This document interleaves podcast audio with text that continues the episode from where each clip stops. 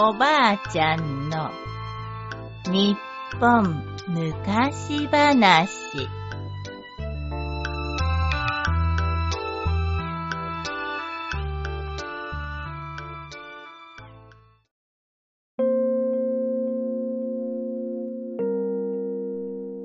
すずめときつつき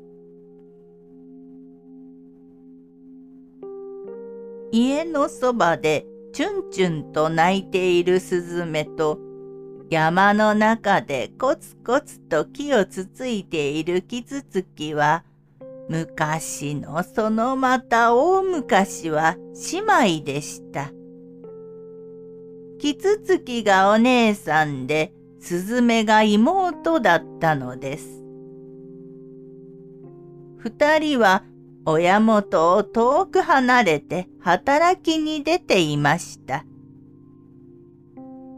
ある時、お母さんが重い病気で倒れたので、早く帰るようにと知らせが来ました。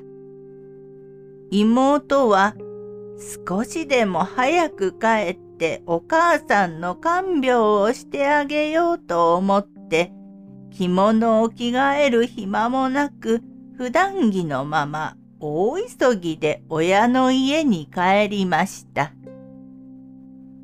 お姉さんはおしゃれなのでお化粧したりきれいな着物に着替えたり髪飾りをつけたりして一日遅れて帰りました。お母さんは一目娘たちの顔を見て死にたいと娘たちの帰りを今か今かと待っていました。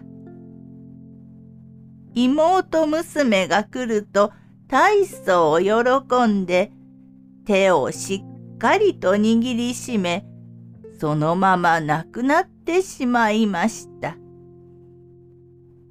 おしゃれして一日遅くお姉さんが帰ってきた時には、お母さんはもう死んでいました。二人は神様の前に呼び出されました。神様は妹に、お前は親思いの優しい娘だから、スズメになってて人間と同じお米を食べるがよい。そしてお姉さんには、お前は親より着物が大事なのだから、キツツキになれ。いつもきれいな着物を着ているが、その代わり、一日中木の皮をコツコツつついて虫けらを探して食べるのだ。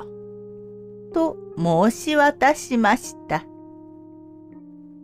こうして二人はスズメとキツツキの姿になって今も暮らし続けているのだそうです。おしまい。